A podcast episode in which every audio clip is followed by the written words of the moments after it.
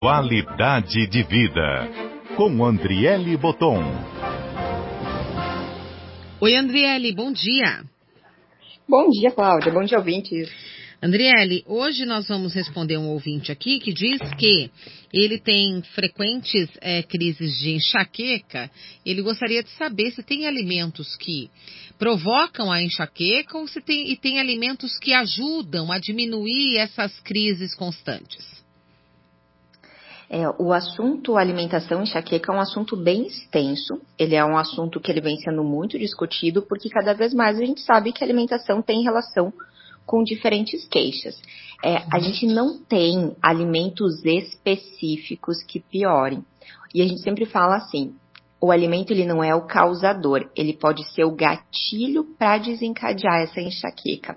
Existem alimentos que eles comumente apresentam um pouco mais de que as pessoas apresentam mais intolerâncias e que podem piorar, podem se acentuar, que são principalmente os alimentos embutidos, por conta da presença de uma substância específica chamada nitrato.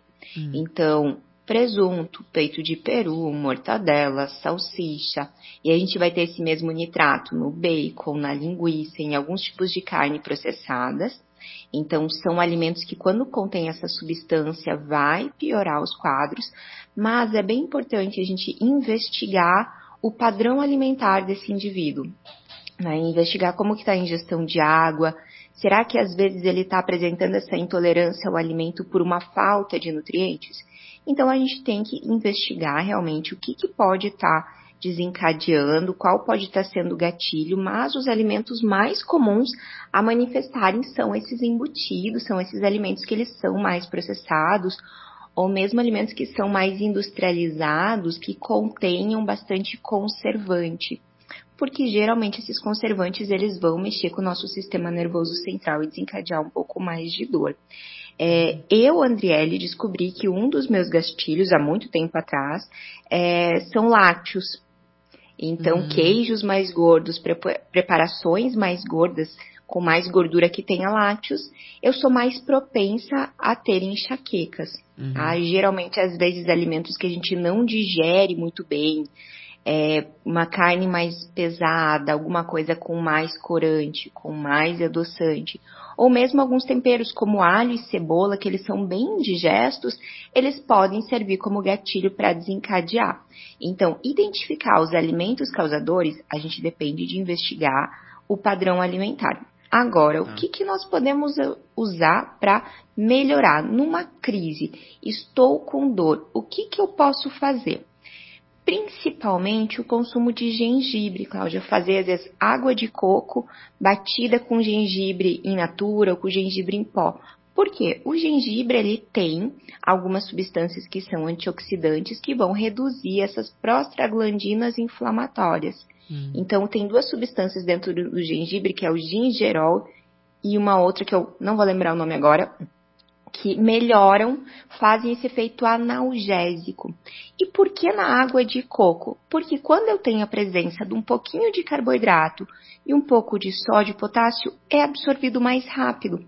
Por isso que o ideal é logo que começou a sentir aquela dor, já vai lá e toma um copo de água de coco batido com gengibre.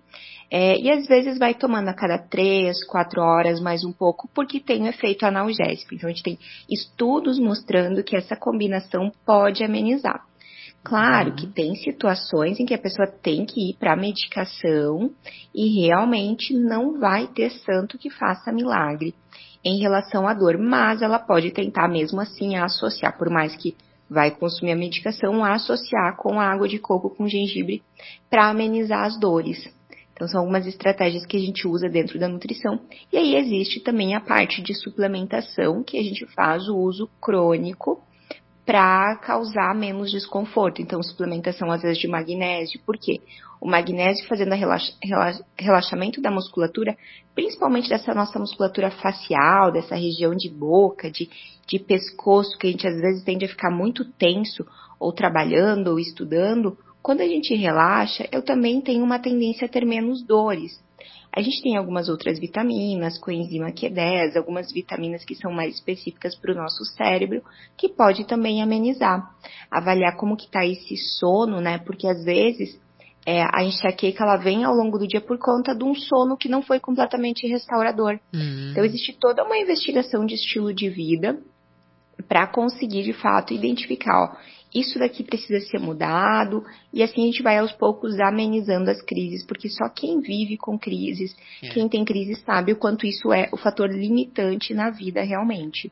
Com certeza. Mas muito obrigada pelas dicas, Andriele. E como, que a, como a gente percebe aqui, a alimentação ajuda sempre em tudo, né? Uma boa alimentação saudável, ela ajuda a que essas, essas dores, essas doenças não apareçam. Isso. Hoje a gente sabe que mais de 90% do- dos problemas de saúde têm relação Com a alimentação. com alimentação. Uhum. Então, e aí eu sempre reforço, tão importante quanto uma boa alimentação é uma boa hidratação. O consumo de água, ele é fundamental. Não adianta eu ter uma boa alimentação e não consumir água suficiente. Então, a gente tem que sim dar um olhar bem criterioso para essa ingestão de água, para garantir mais saúde ao longo do prazo. Muito obrigada, Andriele. Até a próxima semana. Obrigada, até a próxima semana.